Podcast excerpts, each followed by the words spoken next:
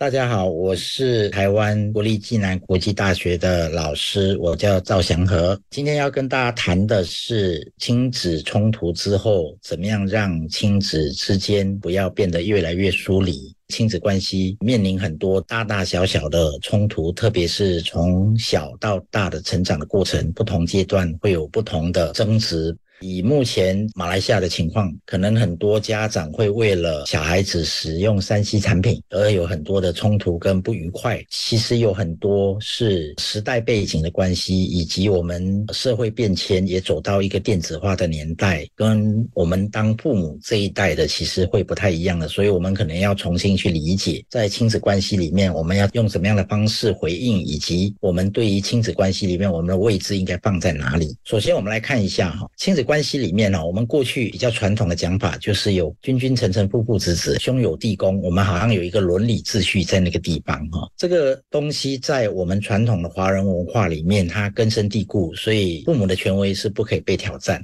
但是我们不要忘了，我们的权威是必须建立在一个情感的基础上，也就是说，亲子之间的情感必须是在成长过程当中慢慢去培养，而不是在我们亲子权力结构上对下，或者说尊重长辈这样的结构底下，他自然而然会听从大人的指示，或者我们的价值观，或者我们的规定。其实我们可以发现，在这个年代里面很困难。因为我们的社会已经不再是这种风气，所以我们要回过头来看看我们亲子关系里面我们是怎么样的一个关系。首先，所有的父母都经历了第一次当父母，所有的孩子非常肯定他是第一次当孩子，他绝对不是练习过当孩子才来当孩子。当父母的有可能有第一胎、第二胎、第三胎，第二胎、第三胎你可能有了第一胎的经验，但是往往你再注意一下，第一胎跟第二胎跟第三胎其实差异也非常大。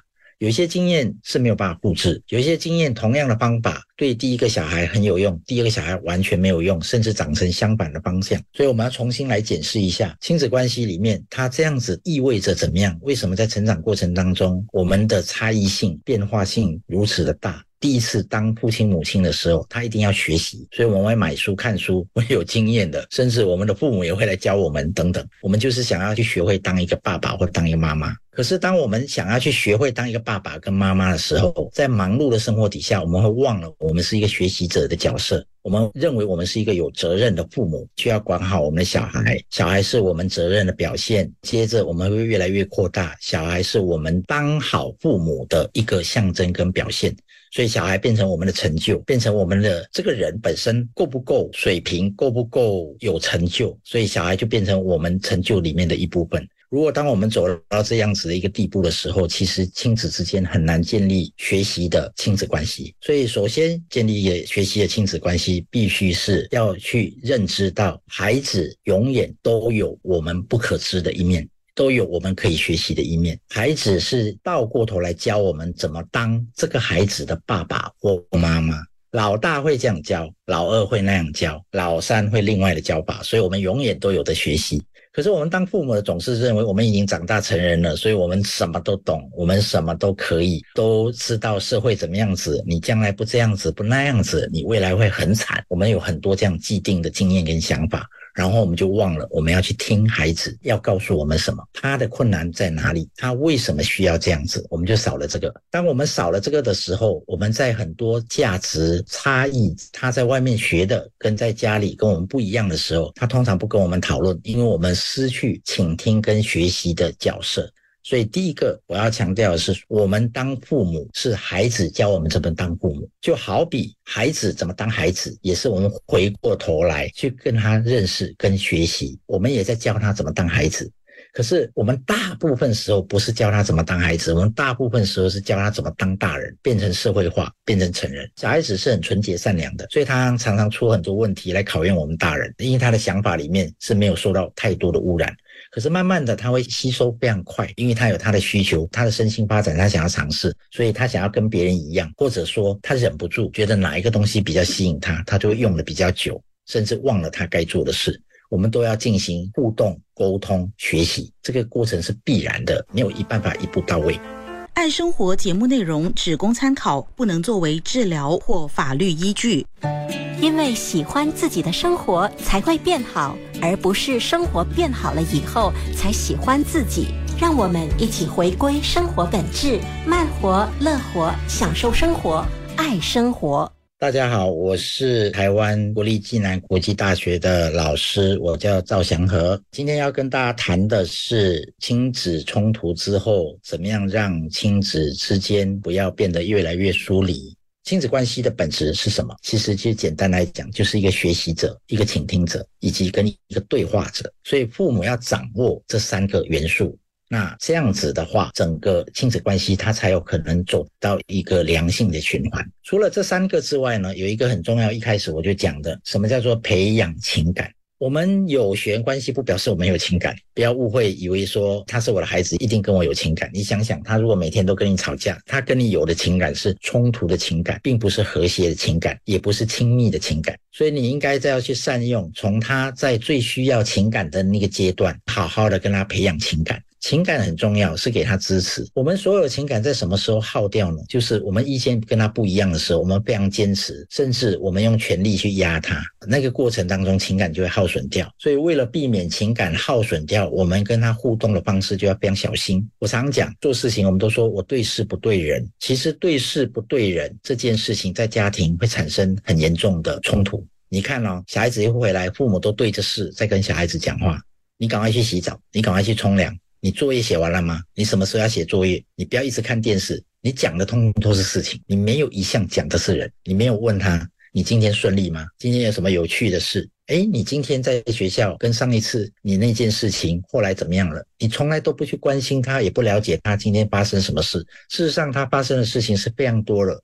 如果你从小就有培养这种对人不对事的方式，开始跟他互动，那慢慢的。他就愿意讲更多的东西。那我们只有透过这种对话，才有可能再把我们的价值拿出来跟他讨论。说，诶，可是也有可能是那样啊。你为什么觉得同学那样子是在骂你？你当时的想法是什么？哦，你是觉得说，因为他看到你，他就骂了一句脏话，所以你觉得他一定是针对你，对不对？你会不舒服。所以你不舒服的时候，你那时候你做了什么？你可以去了解他，可是不要太快否定他。啊，如果你很快的否定他说不是这个不是那个，接着他就不会跟你讲话，他就很挫败，因为他只是要告诉你我非常挫折，我觉得同学骂我，我不知道怎么办，而且那个同学看起来很凶，所以你就错过了一个跟他对话的机会。所以有一些事情是没有办法去理解的时候，我们要试着先听。前面的那三个元素很重要。第二个培养情感的方式是你们要有劳动情感。我们现在的问题就是，我们认为小孩子应该做小孩子的事，看阶段。到了小学高年级，功课越来越重；到了初中就不用讲了，功课就更重。所以，我们总认为小孩子最重要的功课是什么？管好你自己的学业，管好你自己的功课。父母朗朗上口都是这件事。请问他在做他的功课，他在上他的课，他在上他的补习班，你跟他一起吗？如果你没有跟他一起，那很抱歉，你就没有劳动情感。家庭里面亲子的情感之一就是劳动情感，所以你们有没有在家里做共同的整理家务的时间？你们有没有共同去 supermarket 买这一周需要的材料？有没有共同去做一顿饭？